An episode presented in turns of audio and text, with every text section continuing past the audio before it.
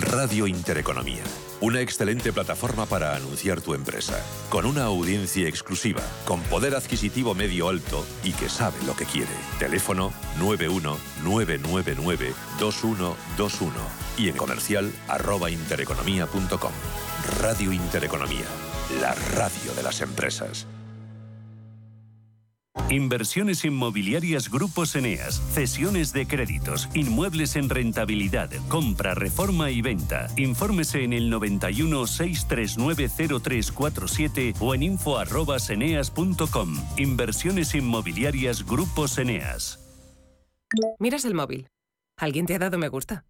¿No le conoces? ¿Cómo ha llegado a ti? Y ahora una solicitud de mensaje. ¿Qué quiere? La captación de mujeres por redes sociales es una realidad que empieza con un like. Ayúdanos a erradicarlo. Denuncia. Pacto de Estado contra la Violencia de Género. Comunidad de Madrid.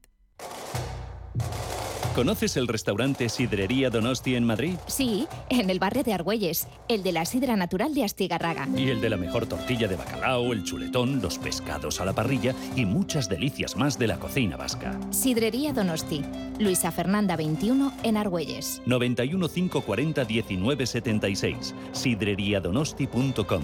Te tratarán como en casa. Los mercados financieros. Las bolsas más importantes. Información clara y precisa.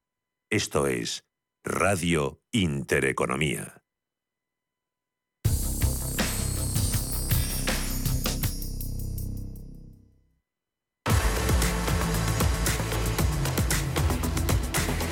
Esto es Cierre de Mercados con Javier García Viviani.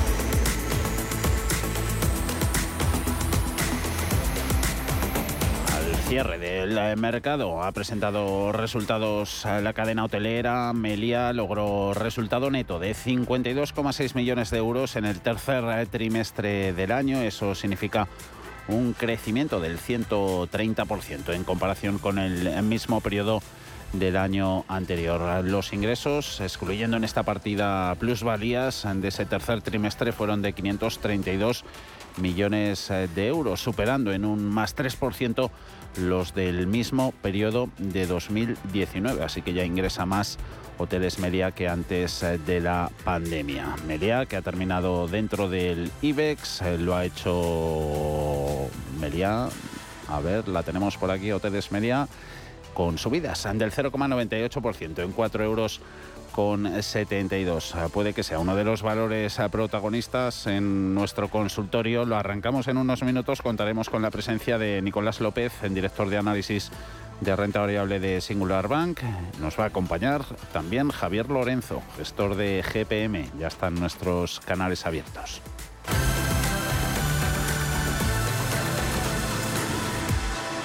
91 533 18 51 o 609 22 47 16 para las notas de voz y WhatsApp. El suelo se mueve bajo nuestros pies y parece que no hay otra salida. De lunes a jueves, consultorio de bolsa y fondos de inversión en cierre de mercados. Con Javier García Viviani, Radio Intereconomía. Si mantienes la cabeza en su sitio, cuando a tu alrededor todos la pierden, si crees en ti mismo cuando otros dudan, el mundo del trading es tuyo. Trading 24 horas, un sinfín de oportunidades. Cuando ves la oportunidad, IG. Todas las operaciones conllevan riesgo. 76% de las cuentas de inversores minoristas pierden dinero en la negociación de CFD con este proveedor. Debe considerar si comprende el funcionamiento de los CFD y si puede permitirse asumir un riesgo elevado de perder su dinero. La familia es lo más importante y en todas surgen conflictos. Pero hay dos palabras que pueden hacer magia. Solo aquí en la mesa un filete más significa te perdono o te quiero. Seguramente la mesa de nuestras casas sea el lugar más tierno del mundo. El Pozo Extratiernos, uno más de la familia. Hoy en día, encontrar la herramienta que pueda resistir el paso del tiempo es fundamental en la renta fija. Es por eso que MFS Investment Management adopta un enfoque Active 360. Visite mfs.com barra Active 360. Queridos amigos empresarios como yo, si estáis buscando un detalle navideño para vuestros empleados, socios y aficionados, no os comáis el tarro, comeos el jamón. Pedid cientos de miles de lotes a tujamondirecto.com para ir abriendo boca, que vais a quedar como seres superiores. Tujamondirecto.com 984 1028.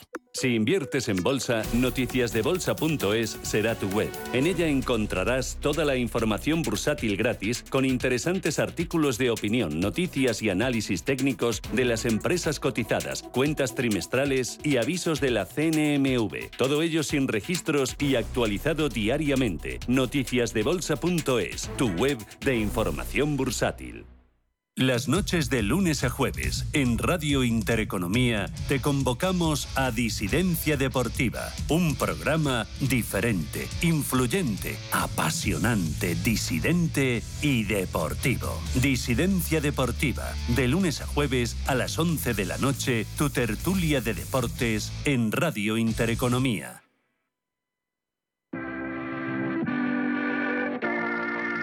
91 533 1851. Las claves de la jornada, las oportunidades de inversión, las mejores recomendaciones, valores para compra, para venta, la pizarra, IBEX 35, DAX Setra, SP 500. No dude en llamarnos. 91 533 1851. Consultorio de bolsa en cierre de mercados.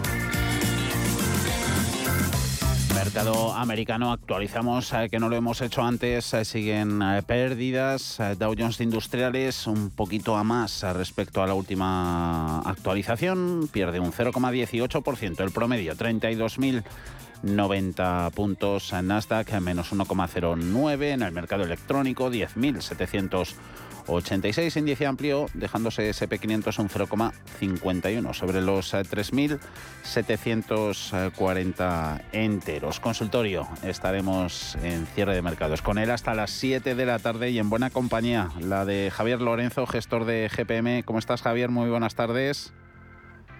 Hola, buenas tardes, Javier, ¿qué tal?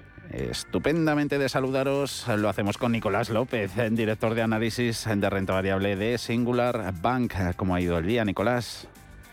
Pues todo bien, muchas gracias. Eh, ¿Todo bien en los mercados, Javier?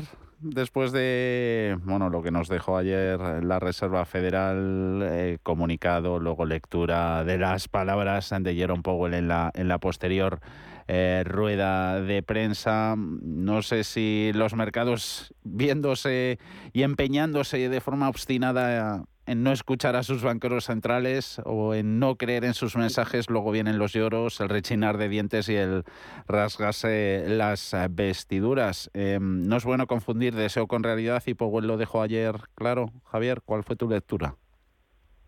Pues sí, un poco en, esa línea, ¿no? Yo creo que eh, decirlo ahora es muy fácil, ¿no? Pero un poco se veía venir que plantar los tipos en el cuatro y medio, ¿no? Que era el primer, el primer tope que se habían puesto, no iba a ser suficiente. Mm. Y entonces al final pues han tenido que, decir, oye, que esto va a seguir, ¿vale? Que vamos a seguir subiendo, mm. ya veremos. Esta vez no han puesto tope, ¿no? Por lo menos no han dicho, mm. de los de cinco y medio no vamos a pasar, ¿no? Por lo menos no te han puesto ya un tope para que luego se tengan que arrepentir. Así que bueno, eh, ya digo, situación muy complicada, además es lo de siempre, nada acompaña, ¿no? Ayer vimos cómo caía absolutamente todo, renta variable, renta fija, oro. Eh, lo único que estás hablando es la liquidez en dólares. Eh, pero bueno, situaciones que hay que vivir en los mercados que, yo creo que nos hacen mejores inversores y sobre todo ah. el que en este entorno tenga la capacidad de, salvar los muebles, ¿no? de, gestionar el riesgo, saldrá fortalecido y luego tendrá pues balas en la recámara ¿no? y seguirá con vida para poder aprovechar el próximo eh, impulso alcista que antes o después llegará. Mm, Nicolás, eh, ¿qué te pareció Powell? Eh, ese pivot del pivot, no sé si lo podemos llamar así, ajuste de las previsiones que manejaba el mercado. Bueno, pues el, pivot se está mostrando elusivo, ¿no? Porque lo que lo que vino a decir, pues básicamente es que no no sabe exactamente dónde mm. va a estar dónde va a estar ese límite no eh, que va a estar más alto de lo que habían eh, transmitido en la última vez que hicieron los famosos dots en torno al 4,60% y bueno pues el mercado ahora se ha ido al 5 o 10 más o menos por ahí es donde lo sitúa pero que al final pues todo va a depender de cómo evolucione en los próximos meses eh, la inflación y la economía. Es decir, mm. la Fed pues empezará a, o echará el freno pues el momento en que vea que, que hay ya una cierta tendencia a la moderación en, en la inflación o bien que la economía pues está pinchando de manera seria. ¿no? esperemos que sea el, primer escenario, ¿no? es decir, que en los próximos meses es, casi seguro que la, tasa de inflación general va a bajar porque los precios de las materias primas pues están eh, van a empezar a tener una, base eh, comparativa pues eh, muy alta, ¿no? comparada con los precios actuales pero hay que ver que también que la subyacente pues también empieza eh, a moderarse, ¿no? Entonces, eh, bueno, saber un poco qué, qué sucede antes, ¿no? En los próximos meses, pues que vemos algún eh, signo de que se, se, modera la inflación o de que el mercado laboral pues no está tan tensionado o que la economía pues, pues nos da un disgusto, ¿no? ya digo, pues para la bolsa son dos escenarios bastante diferentes, ¿no? En el primer escenario seguramente en cuanto se perciba que estamos ahí en ese, en ese techo ¿no? de, los tipos de interés o de la rentabilidad de los bonos, eh, yo creo que la bolsa reaccionaría muy positivamente. Pero claro, si estamos en medio de una, de una recesión eh, gorda, pues, pues sería diferente. Estamos en el 91 533 en 18 51, también a través de nuestro WhatsApp. Anoten 609 22 47 16 609 22 47 16 y vamos a empezar a ver, Javier, primero con, vamos a ir hasta seis y media o así, con, valores del, mercado nacional, que tenemos mucho. Em, Fluidra, hace, la semana pasada no la tratamos, en lo que llevamos de semana tampoco. A ver, nos pregunta Agustín desde Valencia. Eh, recomendaciones, a ver comentarios sobre Fluidra, eh, a qué precios podría ser interesante meterse, si es recomendable invertir en ella, a qué precios entrar, en definitiva, nos pregunta nuestro oyente valenciano. Mm, bueno, de entrada Fluidra, eh, evidentemente si valoramos a largo plazo es un valor que yo creo que hay que conocer muy bien, ¿no? Todo lo que hay detrás, pero si nos centramos en el corto plazo, o corto medio plazo, técnicamente eh, es un desastre, ¿no? La tendencia es clarísimamente bajista, está con, presentando muchísima debilidad, pero incluso mucha debilidad, ya no solo que haya caído, ¿no? Desde los prácticamente 38 euros que hizo máximos hace poco más de un año y esté ahora rondando los 13, sino que dentro de su propio sector también está siendo uno de los peores valores, ¿no? Entonces esto al final hay que valorarlo. Si lo que queremos es tener un entrar en el valor, ¿no? Con esa visión de muy largo plazo, confiando en el proyecto que hay detrás, es una historia pero si queremos tener exposición al sector, queremos tener un valor de estas características en nuestra cartera, yo particularmente no, no, no, sería la opción ideal. Si por buscar un posible punto de entrada, yo todo lo que sea un cuchillo cayendo, prefiero mantenerme al margen. No, está claro que es muy difícil adivinar dónde está el suelo. muy difícil no, es imposible adivinar dónde está el suelo. Pero para mí, ahora mismo, eh, la superación de la zona de los 16.30, 16.70 que tendría que recorrer mucho, porque recordemos está en 13, 14, creo que ha cerrado hoy. Creo que podría ser un, punto de inflexión, ¿no? O poder valorar un posible cambio de tendencia más a medio plazo. Pero particularmente ahora mismo es un valor del que me mantendría al margen. Fluidra ha estado en la nómina hoy de perdedores, perdiendo un 1,8%, 13,14 ha sido su precio de cierre. En el lado, en la tabla de los ganadores y liderándola, además, eh, Nicolás Repsol, más 1,45, 14 euros con, con 0,3. Han subido en bloque también sus eh, pares europeos. Eh, nos comenta José Manuel. Dice, tengo acciones de Repsol desde hace años, me gustaría deshacer posiciones. ¿Qué me recomiendan? ¿Hasta qué nivel puede subir? ¿Sería buena opción vender una parte ahora y mantener otra parte? Eh, bueno, a mí me parece bien mantener en general el Repsol. Si tiene una posición demasiado grande, quiere eh, reducirla, pues bueno, pues lógicamente también es una opción razonable. Eh, pasa que ahí ya es más difícil acertar con el momento, el timing eh, exacto ¿no? para hacer esas desinversiones. a priori, Repsol, después de la corrección que tuvo en verano, pues ahora está retomando la senda alcista, ha superado la zona que tenía ahí de resistencia o está en ello en 1380 mm. y en principio pues tiene el, el, panorama despejado pues para intentar volver a los máximos que son 16 euros aproximadamente, ¿no? sigue muy fuerte. El precio del petróleo se ha estabilizado en niveles altos y todo apunta a que pues va a seguir así en los próximos meses, ¿no? Niveles relativamente altos en los que eh, Repsol y las demás petroleras pues son muy rentables ¿eh? y en consecuencia pues son compañías que, que ahora mismo pues eh, bueno están un poco ahí en el en el núcleo del interés de, los inversores, ¿no? En el escenario que tenemos ahora, pues lógicamente las petroleras son de las pocas que que escapan ¿no? a toda la problemática de inflación, tipos de interés, etcétera. Entonces, pues yo, yo lo mantendría por un lado todo lo posible y en todo caso 15, eh, 16 euros sería una zona para reducir posiciones si quieres reducir. Eh, miramos índices. Javier, em, Juan eh, pide soportes de Eurostox, de Nasdaq 100 y de SP500 a tener en cuenta. Mm, vale, pues soportes del Eurostox, yo creo que realmente ahora, viendo la zona, son los mínimos de hoy, o sea, directamente si nos centramos en el corto plazo, que al final además coinciden claramente con los mínimos de, la semana pasada. Vemos que el Eurostox frenó, ha frenado cuatro o cinco veces en esa zona de los 3.560, por dar una, una cifra redonda, y de momento a corto plazo, si pierde esa referencia, pues podría ser eh, podría, podríamos tener en cuenta la continuidad bajista, pero mientras no pierda esa zona, calma, paciencia. Ayer vivimos esa caída, ¿no? Como hemos comentado ya con, con la comparecencia de Powell. Y si tenemos que tener en cuenta un soporte de corto plazo, sería ese. Ya el siguiente soporte quedaría en la zona de los 3.500 aproximadamente, que perder esa zona pues ya sí que sería un poquito más, más preocupante. Eh, había dicho Nasdaq, si no me equivoco. Eh, Nasdaq 100 y el amplio, y SP500. Vale, el Nasdaq está sufriendo mucho. Sabemos que el entorno eh, actual pues es complicado ¿no? para las empresas growth, para las empresas tecnológicas. zona de soporte clarísima, aquí sí que sí que no hay duda, 10.500 o 10.400 80, 90, ya depende de dónde queramos meter el punto, pero bueno, los mínimos básicamente son los mínimos del día 13 de octubre y perder esa zona para el Nasdaq sería un problema porque bueno, la tendencia del Nasdaq es claramente bajista y la siguiente zona de referencia ya estaríamos hablando de los máximos pre-COVID que andan por los 9.700. O sea que el Nasdaq sí que está en, no vamos a decir que esté ya en el alambre, pero, prácticamente, así que a vigilar esos 10.500 que comentaba.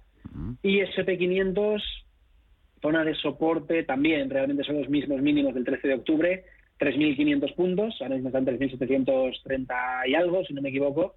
Así que esa sería la, zona de vigilancia, 3.500. En Estados Unidos, eh, a ver, esto que dice la agencia Reuters, eh, cita asesores de, Donald Trump, según los cuales el ex presidente estaría considerando lanzar eh, su candidatura para volver a la Casa Blanca después de las elecciones midterm que se celebran este próximo 8 de noviembre. Nota de voz en nuestro WhatsApp. Buenas tardes, eh, soy Ángel de Madrid. Quería hacer una pregunta al señor Nicolás López, que me encantan sus consejos. Eh, ¿Sería buen momento para entrar en Bankinter o CaixaBank? Eh, o si no son los valores adecuados pensando en 12 meses. Y si no son los adecuados Bankinter y CaixaBank, ¿qué dos recomendaciones me haría el señor López? Un millón de gracias por su programa y por su ayuda. Un saludo. Bankinter y CaixaBank. Gracias, caballero. Cuéntenos. Nicolás.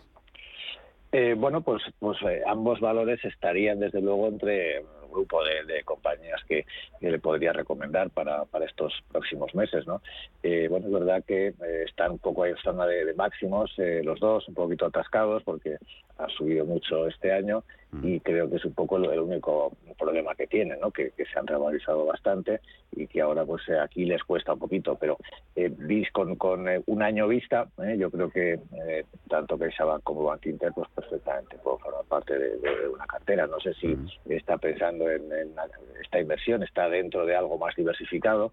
Eh, si no fuera así, bueno, quizás lo que no haría es coger dos bancos eh, solamente, ¿no? Pero bueno, entiendo que es una inversión que, que acompaña a otros valores que, tiene. Pues no, conviene meterlo todo en, la misma cesta, pero desde luego CaixaBank y Bank Inter, pues en general el sector bancario claramente es uno de los sectores que va a tener unos buenos resultados en los próximos trimestres por el contexto de, subida de tipos de interés. Los bancos españoles pues están muy apalancados ¿no? las, las subidas eh, de tipos eh, y mm, salvando que vayamos a una recesión severa que no lo parece o que no es al menos nuestro escenario, eh, pues creo que son los valores que lo tienen que hacer bien en los próximos meses. ¿Qué te ha parecido el BCE? Que por la tarde antes lo, comentábamos, ha dicho, eh, ha emitido su opinión que no es vinculante sobre, sobre ese impuestazo sobre las entidades financieras que sigue su tramitación parlamentaria. Dice el BCE insta a los bancos a, repercutirlo directamente a los clientes.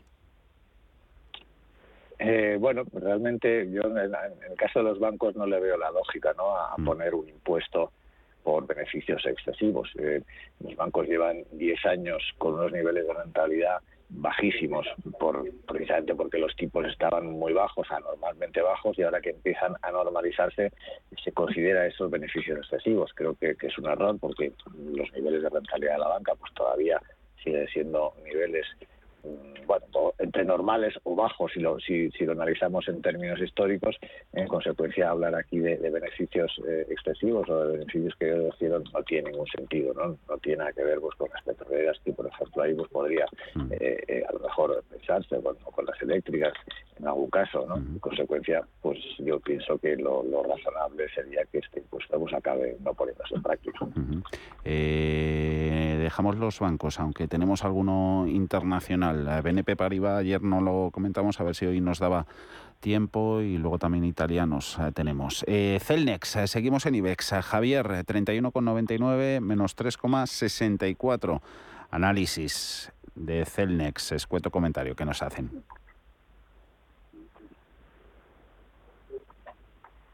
Javier. Sí, sí, sí, sí. Ah, de, Celnex, de Celnex, eso es, 31,99. Sí, lo tengo aquí. 31,99 con la caída de hoy que se ha llevado, zona de resistencia muy clara que llegó en el pasado, los máximos del martes, que coinciden también con los máximos del mm. día 5 de octubre. Tenemos ahí esa zona de resistencia muy clara en los 33,70 aproximadamente, 33, sí, 33,70 sería la zona. Y ahora mismo ese es el punto clave. O sea, si consigue superar esa referencia, para mí personalmente creo que sería una buena opción, una buena entrada. Además, por cuestión de, de FIBOS también nos da una opción interesante, por lo menos hasta la zona de los 38-40 aproximadamente. Así que a mí, de momento hay que esperar, pero si supera esos 33-70, me gusta la idea de Celnex para poder incorporarlo a, mm. a la cartera. Mm, a ver esta propuesta, también a través del WhatsApp. Hola, buenas tardes. Eh, muchas gracias por el programa. Quería saber si el analista podría recomendar alguna empresa para invertir a largo plazo con una buena rentabilidad por dividendo. Muchas gracias. Nicolás, ¿te viene alguna a la cabeza así de primeras? Eh, Bolsa Española eh, ha recuperado ¿no? en rentabilidad por dividendo por, por las caídas previas, ¿no? Aquí se puede pescar La bolsa española ah. eh, en sí misma es una de ah. las bolsas que tiene una mayor rentabilidad por ah. por el tipo de compañía que, hay que hay en el IBEX, ¿no? Y ahora, pues con las valoraciones relativamente bajas que tenemos, pues la rentabilidad pues está está alta. Eh, bueno, yo lo de elegir así un solo valor para invertir por dividendo también eh, mm. tiene su riesgo, ¿no? Mm. Eh, creo que siempre hay que tener una cierta diversificación, pero bueno, eh, compañías que en España elegiría, ¿no? Pues para tener, dando prioridad no tanto a que la, rentabilidad sea muy elevada, porque entonces mm, estamos asumiendo mayores riesgos, sino a una mezcla, bueno, pues una rentabilidad atractiva, pero con que sea una compañía segura, ¿no? Porque ahora tenemos a unas compañías que pagan, pues, no sé, un 10% de dividendo, pero que eso responde a que el mercado pues ahora tiene ciertas dudas ¿no? sobre la evolución de los negocios de esas compañías. ¿no? Entonces, dentro de lo que tiene un riesgo más eh, razonable, pues yo desde luego eh, optaría o bien por una eléctrica como Iberdrola, eh, que me parece que es un poco la más segura y la más estable a largo plazo por su, por su diversificación, o eh, bien pues ir a una compañía que pueda tener algo más de, crecimiento eh, a largo plazo, aunque ahora su rentabilidad por no sea inferior. Podría ser eh, el caso de Viscofan, por ejemplo, una compañía muy, muy interesante de crecimiento sostenido, no paga tanto, pues un 3,5%, pero que año a año pues va subiendo el beneficio. ¿no? Idealmente mm, cogería las dos o, alguna más, ¿no? Pero eh, bueno, por mencionar alguna, pues estas dos serían dos opciones. Iberdrola y Viscofan en rentabilidad por eh, dividendo. Hoy ha sido buen día en, aseguradoras. Javier, miramos Mafre. Eh, ha subido en Europa, lo veíamos hace un ratito también AXA, Allianz. Mafre entre las mejores del día, 1% euro con 76. Eh, buenas tardes. Parece que Mafre ha roto resistencias, nos preguntan. Sí, además yo bueno tenía la zona de resistencia anterior en los 1,73 aproximadamente y yo creo que con la sesión del martes, del día 1, podríamos considerar, a ver, está todavía ahí porque realmente la resistencia, como digo, era 1,73, está en 1,76, todavía debería de confirmar un poquito más, pero yo diría que sí, a mí Mafre es un valor que me gusta, el sector aseguradora es un sector que me gusta mucho para el contexto, el entorno actual, con lo cual me parece un valor interesante para tener en cartera ahora mismo más. Más eh, valores. Enseguida escuchamos otra otra nota de voz. Eh, a ver, que vamos terminando con Mercado Nacional. Estoy metido, Nicolás, en Gamesa. ¿Se sabe algo cómo funciona la, la exclusión del, del mercado después de eh, lanzó la, la OPA la matriz alemana ya por el mes de mayo. ¿Cómo está ahí el panorama? Eh, bueno, tiene que estar a punto de, aprobarse, ¿no? Entonces, eh, cuando se apruebe definitivamente, pues habrá un plazo para su, para la ejecución de, de la OPA y ahí pues tendrá que ir a, eh, bueno, acudir a, acudir a la OPA para que le compre sus acciones, o bien puede venderlas directamente en el mercado, ¿no? Realmente ahora está cotizando muy cerquita del, precio, mm. de, la OPA, pues a lo mejor tampoco tiene mucho sentido esperar para, para arañar ahí algún centimillo más, ¿no? Eso es, eh, precio de la acción de, de Gamesa que no supera los, los 18 euros, pues eh, prácticamente desde que se anunció esa, esa OPA en el, en el mes de mayo. Antes de una pausa nos da tiempo a escuchar esta nota de voz. ¿Qué tal? Buenas tardes.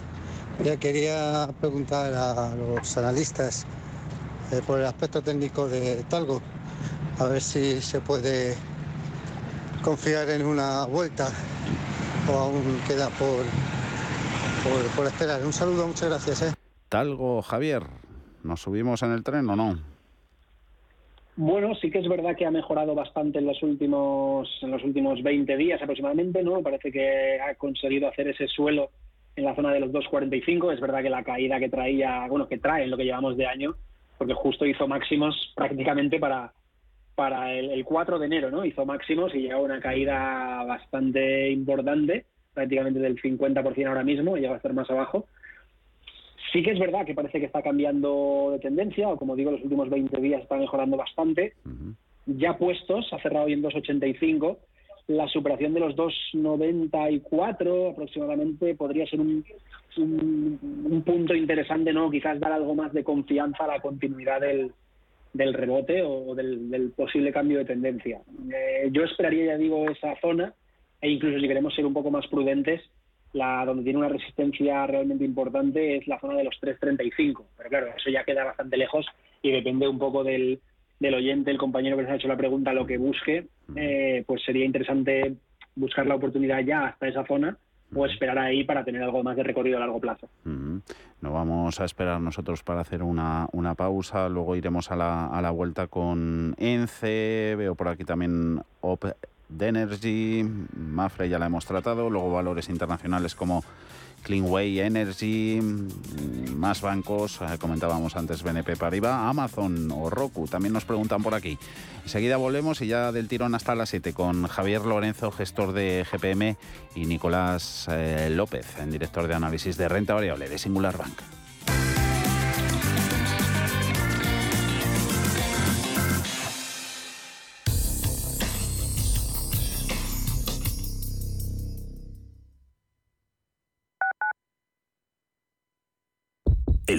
Se acelera ante los retos, pero se calma cuando estamos preparados para ellos. Nuevo GLC de Mercedes-Benz. Diseño y deportividad se combinan en un sub con programa off-road y sistema MBUX de última generación para el máximo confort digital. Nuevo GLC. Preparado para todo. Te esperamos en Santogal, tu concesionario Mercedes-Benz en Alcalá de Henares, Las Rozas y Guadalajara. A la hora de alquilar mi casa tenía muchas dudas. ¿Y si no me pagan o no cuidan el piso? En Renta Garantizada cobrarás tu alquiler todos los meses y se encargarán de todas las gestiones por ti. Renta Garantizada, la única que asegura el cobro de tu alquiler. Alquila tu casa con total seguridad. Infórmate en el 910 1095 o en rentagarantizada.es. Radio Intereconomía. Información económica con rigor, veracidad y profesionalidad. Nuestros oyentes son lo que escuchan. Estrictos, precisos, honestos, competentes y capacitados. Di que nos escuchas. Intereconomía, la radio que se identifica con sus oyentes. En la Fundación La Caixa creemos que el mundo de mañana depende de la educación de hoy. Pensamiento crítico, creatividad, colaboración y comunicación. Estos cuatro conceptos promueven habilidades que cualquier niño o niña necesita para desarrollar su potencial. Solo es progreso si progresamos todos. Fundación La Caixa. Escápate de Madrid y ven al restaurante El Torreón en la cima del Monte del Pardo. Las mejores carnes y pescados desde 40 euros, vino incluido. Carne picaña brasileña y lomo de buey auténticos. Disfruta de los mejores platos de cuchara y de paella con langosta y de grandes vinos y licores en sus siete amplísimos salones y terrazas. Cocina abierta de 11 de la mañana a 1 de la madrugada ininterrumpidamente. Parque infantil, gran parking, restaurante El Torreón. Naturaleza a 10 minutos de Madrid. Reservas en restauranteeltorreón.com.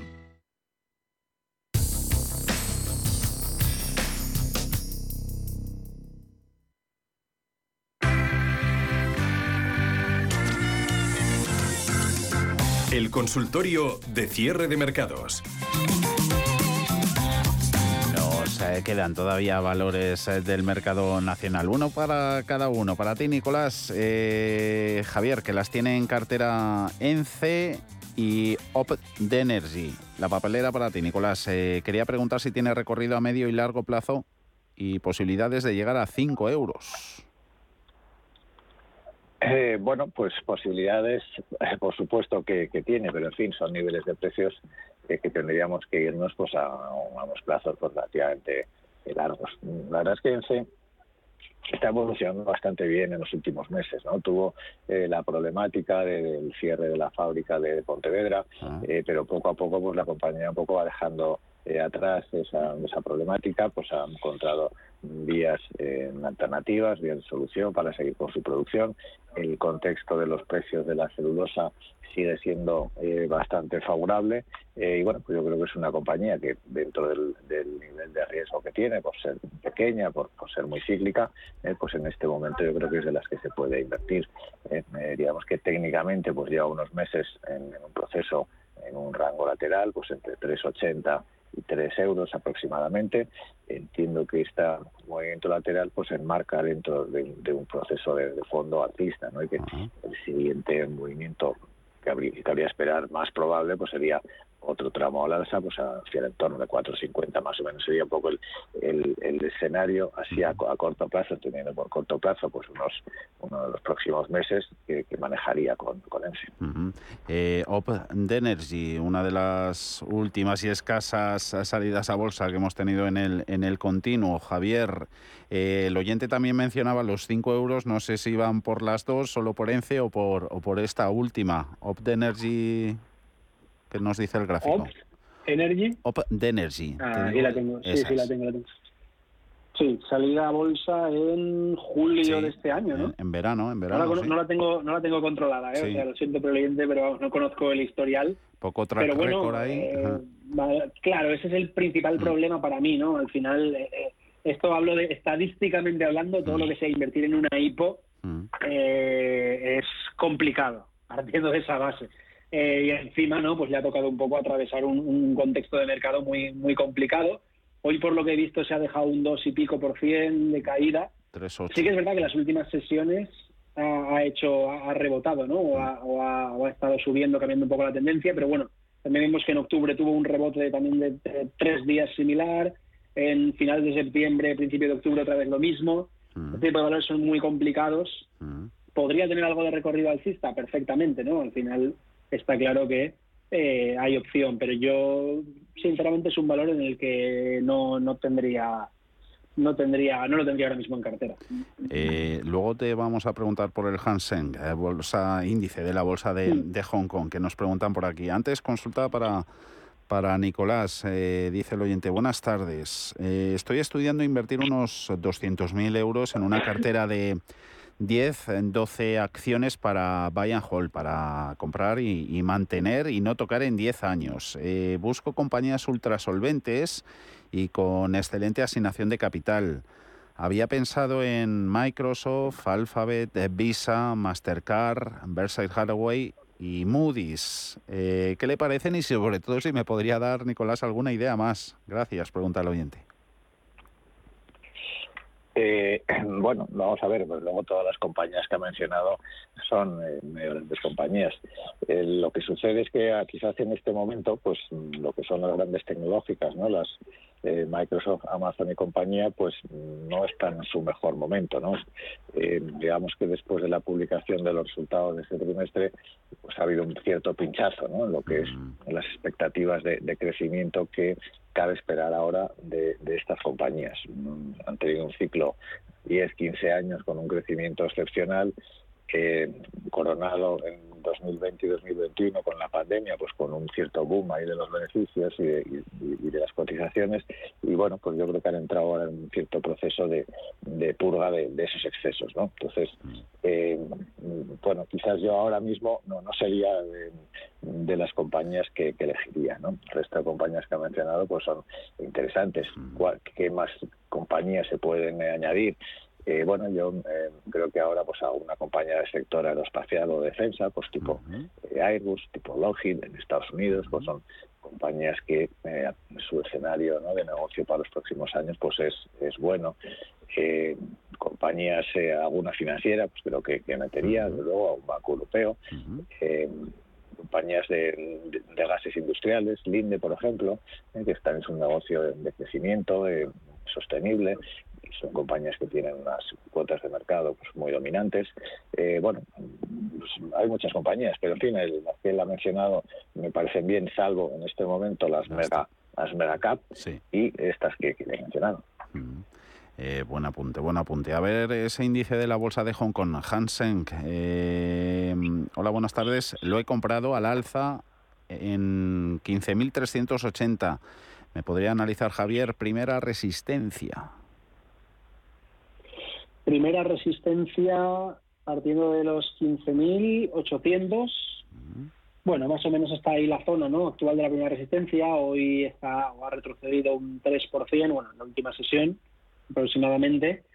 Eh, a ver, aquí esto es un poco lo mismo que comentaba antes con, con algunos de los valores que hemos analizado. De momento, actualmente el Hang Seng es un cuchillo cayendo. O sea, la tendencia es exageradamente bajista, se muestra como uno de los índices con mayor debilidad del mercado si es una operación de, corto plazo, ¿no? buscando un rebote puntual, eh, creo que tiene mucho riesgo por, simplemente por el hecho de que es cuestión de, acertar ¿no? con el suelo. Sí que sería importante ahí protegernos de alguna forma, ¿no? un posible eh, límite de pérdidas en el caso de que, de que la caída tuviese continuidad.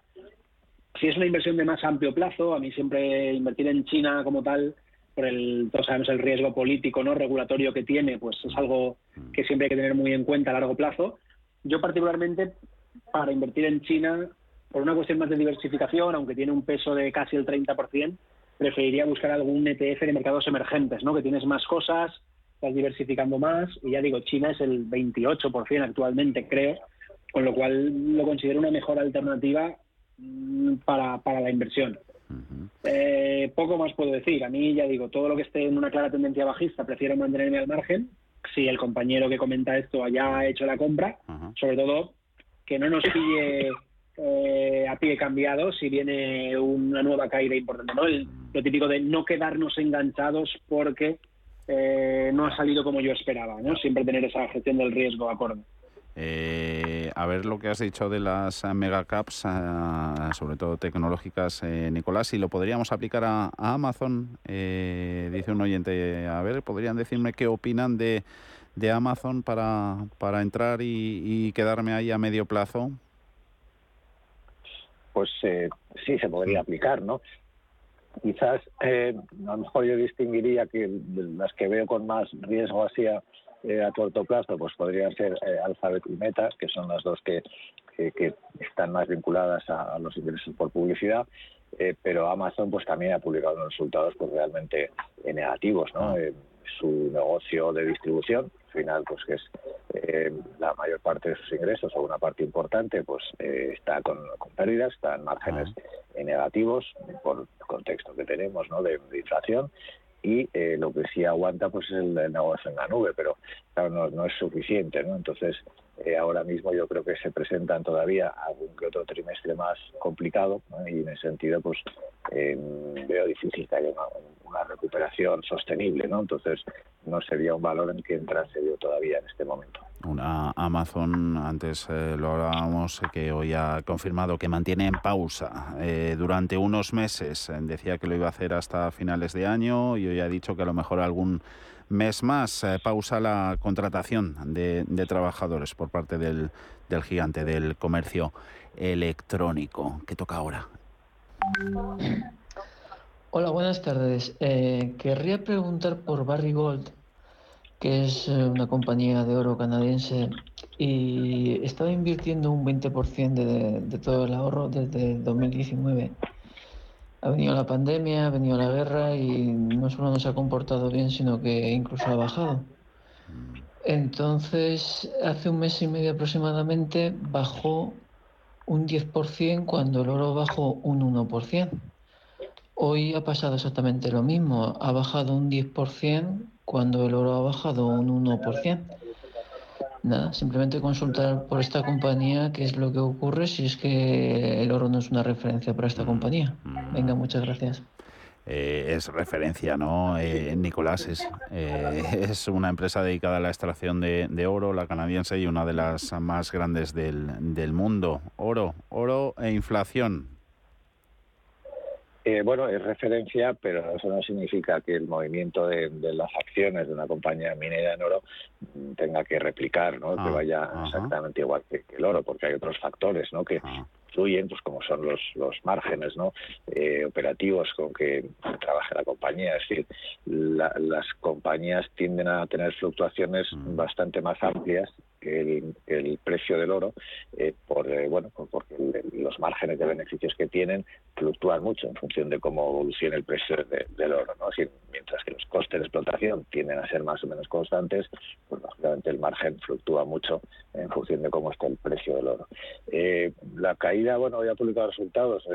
no ah. los he mirado, pero a primera vista por los titulares que veo, pues han estado más o menos en línea, ¿no? Pero en fin, pues algo algo no ha debido gustar eh, de los resultados porque está teniendo hoy eh, una caída eh, importante en Barry Es decir, que bueno, pues puede estar preocupando que ese oro no acaba de, de, recuperarse ¿no? con la caída que, que ha tenido en estos últimos meses. Y bueno pues ahí puede haber expectativas negativas de los inversores pues respecto a estos precios eh, del oro eh, incluso pues si, todavía bajan un poco más pues los beneficios de Barrick se pueden se pueden eh, deteriorar no pues debe ser poco pues eso temores no como suele con otras muchas compañías eh, temor a que en los próximos trimestres pues los beneficios no no cumplan con las previsiones. Mm, es eh, canadiense Barricol eh, cotiza en el NISE igual que Deere es la de los tractores John Deere. Javier te digo el ticker es DE Dinamarca España Sí, la, eh, tengo eh, muy buenas tardes, me la pueden analizar. Estoy dentro a 392,80 dólares. ¿Está para hacer caja? Eh, bueno, 392,80. Veo que ahora mismo está llegando a 395,50. lo de siempre, ¿no? Si, si la idea era de muy corto plazo y buscando, pues eso, este, este recorrido de 3 dólares que ha hecho desde el precio de entrada.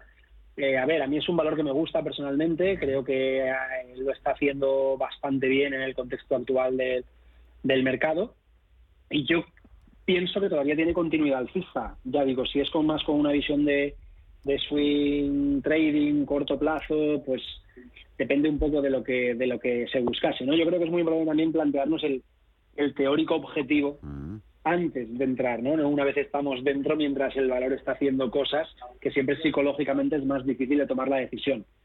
Eh, ya digo, para más amplio plazo, para más medio plazo, yo sí que es un valor que, que mantendría en cartera y sobre todo si llegase a superar los 405, creo que podría irse a buscar máximos históricos sin ningún tipo de problema. Enseguida vamos eh, con la pizarra, pero por no dejar en la, en la nevera compañías eh, del mercado mm, español, eh, Ferrovial y SACIR, dice un oyente Nicolás que las tiene en cartera una cantidad importante de acciones de ambas. No tengo prisa y me gustaría mantenerlas un poquito más. ¿Lo ven conveniente? Ferrovial y SACIR. Eh, sí, la verdad es que Ferrovial pues está decepcionando bastante, ¿no? Así en los últimos meses es un valor que se ha quedado muy plano. El problema fundamental pues es que es uno de sus principales activos, que es eh, Heathrow, pues mm. sigue mm, generando pérdidas, ¿no? No ha conseguido eh, todavía pues recuperarse, ¿no? De, la situación eh, de la pandemia y de los niveles de tráfico y eso es un poco lo que lo que le está lastrando. Eh, es así quizás aunque es un valor de más riesgo por un lado, eh, por otro lado, pues la verdad es que su negocio pues está evolucionando eh, bastante bien. Una compañía que, bueno, poco a poco reduciendo el, nivel de deuda que, que, salió de la, de la crisis anterior y, bueno, que no acaba de tener una tendencia así alcista clara, pero sí es una compañía que su negocio está funcionando bien, está creciendo, ¿eh? llevan varios años ya de crecimiento y, y, consecuencia pues creo que es un valor que se puede invertir ahora. Nos quedan unos ah, minutitos, nos vamos a quitar la, la pizarra, vamos con ella. La pizarra. En la tuya, Javier, ¿qué anotamos? Eh, bueno, yo particularmente, como digo, mm, suelo centrarme en compañías con clara tendencia alcista, que tienen eh, fortaleza en estos momentos, sobre todo en este contexto actual del mercado. Yo si tuviese que destacar algún valor o dos valores interesantes para tener en cartera, lo que voy a decir, vamos, no estoy ni, ni, descubriendo el fuego ni la rueda, pero si me tengo que quedar con algunos, me quedaría con McDonald's y Coca-Cola. McDonald's, eh, semana pasada máximos, ¿no? Históricos. No sé si los ha ido renovando estos días, sí. Sí, sí, sí, sí. Continúa rompiendo máximos y haciéndolo, la verdad, que muy, muy bien. Y ya digo, por el sector al que pertenece y, y un poco su, su, su trayectoria, creo que es un valor interesante y bueno, Coca-Cola lo mismo, ¿no? Además los dos con eh, dividendos crecientes, es verdad que Coca-Cola no está en máximos históricos, pero sí que viene haciéndolo relativamente bien, Coca-Cola. He dicho Coca-Cola, me da igual Coca-Cola que Pepsi, ¿eh? o sea, quiero decir, al final son dos valores que ya sabemos que van un poco ligados y que, son sectores que, siempre interesa tener en cartera, sobre todo por ese rentabilidad-riesgo, ¿no? De promedio a largo plazo con respecto a otros sectores que a lo mejor están más de moda en momentos puntuales, pero el promedio no suele ser tan, tan positivo. Un buen menú en la pizarra de Javier. En la tuya, Nicolás. Eh, pues había pensado en Airbus. Lo que pasa que, bueno, he tenido que decir algunas recomendaciones, pues se lo he comentado, pero insisto un poquito en él. O sea, en general el sector de defensa y aeroespacial yo creo que es un sector que tiene buenas expectativas para los próximos años. Es un sector, digamos, de eh, de, periodos de inversión de, muy largo plazo y ahora mismo bueno pues todo apunta que con el aumento de los presupuestos de defensa que va a haber para los próximos años por la, parte de su, de su división de defensa, pues le va a aportar mucho crecimiento y lo que son los aviones comerciales, eh, pues también creemos que después del parón que ha habido en la pandemia, pues las líneas aéreas van a empezar otra vez ¿no? a, hacer pedidos y que en consecuencia va a tener unos años también bastante positivos. ¿no? Así que yo creo que es un buen valor para, para invertir a, eh, a medio y largo plazo. Líneas aéreas, IAG, eh, mi pregunta es sobre IAG, también Acción a Energía. La primera, eh, Javier, ¿cómo la ven a corto plazo? Lo ha hecho bien, lo ha estado haciendo bien últimamente. ¿eh? Sí, ha, mejorado en lo, que en lo que ha sido el mes de octubre, ha mejorado mucho. De hecho, ha subido, hizo su vuelo en 1.04, está, anda por 1.42. Es verdad que ahora mismo está en plena resistencia, la zona de los 1.46, 1.47 es resistencia clarísima, con lo cual, si consigue romper esa resistencia, creo que sería una, una muy buena opción. Además, también la directriz bajista de largo plazo la, la, superaría, la dejaría atrás. Creo que, ya digo, superar ese es 1,47, por poner un precio redondo de referencia, sería una muy buena opción para, para entrar en, en IAG. Y los ah, máximos históricos de, de Acciona Energía, 44-20 creo que eran, lo tenemos aquí en pantallas, ¿asumibles o no? Nicolás, por último. Sí, están, están ahí, ahí al lado, ¿no? Está en 40, en 40 euros.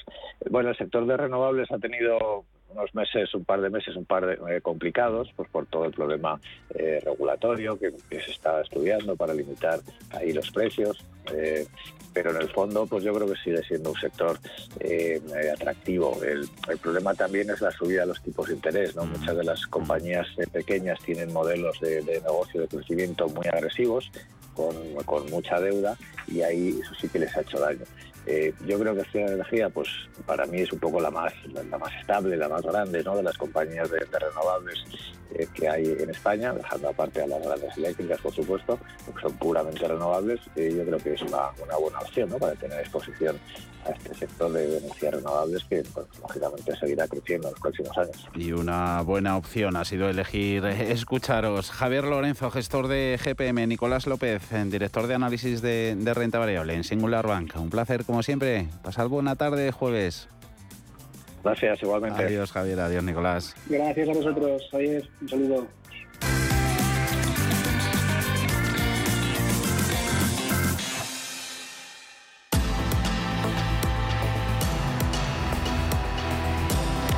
Se preocupen si ven a poca actividad en su bandeja de correos. Eh, Gmail, el servicio de correo electrónico de Google, está experimentando problemas. Lo leemos ahora en, varias agencias internacionales. Mañana volveremos, como todos los días, a las 4 de la tarde en Cierre de Mercados, de Intereconomía. Hasta entonces.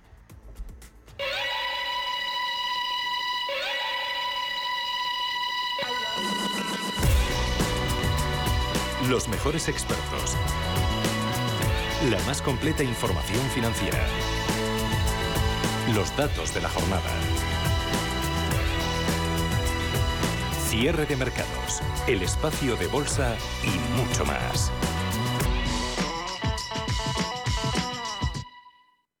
Si caminas solo, irás más rápido. Si caminas acompañado, llegarás más lejos. Luna Sevilla es su asesor patrimonial de referencia. Prestando nuestros servicios como agentes de Caser Asesores Financieros, somos una empresa con amplia experiencia profesional y una clara apuesta por la formación de calidad, la información transparente y objetiva y por el asesoramiento financiero personalizado y continuado. Si desea más información, visite lunasevilla.es llámenos al 91 762 3442.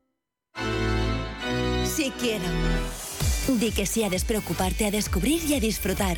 Deja tu viaje de novios en manos de los expertos de viajes del corte inglés e Icarion. Costa Rica, Tailandia, Tanzania, Bali, Vietnam, India, Japón. Elijas el que elijas, tendrás una noche gratis en paradores. Hasta 200 euros de regalo en tarjeta del corte inglés. Reserva por 60 euros y sin gastos de cancelación. Consulta condiciones. Di que sí a tu gran viaje de novios con viajes del corte inglés e Icarion.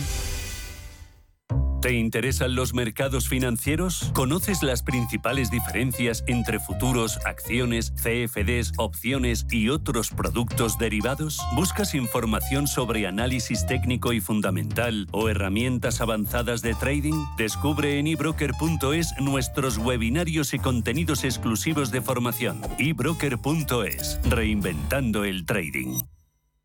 Mi tierra sabe a vendimia, a jamón curado, a leche fresca a verdura tierna, a trigo dorado, a pan reciente, a rico asado.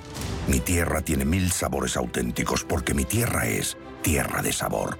Disfruta de la marca de calidad de los productos de Castilla y León. Junta de Castilla y León. Nace Dirigentes Club, un espacio único donde cruzamos las historias de nuestros dirigentes, un entorno de networking para generar vínculos profesionales, la mejor plataforma de nuevos conocimientos y tendencias, un club donde ofrecemos a nuestros dirigentes los mejores planes y servicios, porque juntos alcanzamos el éxito, porque juntos sumamos. Descúbrelo en dirigentesclub.com. Los mercados financieros, las bolsas más importantes Información clara y precisa. Esto es Radio Intereconomía.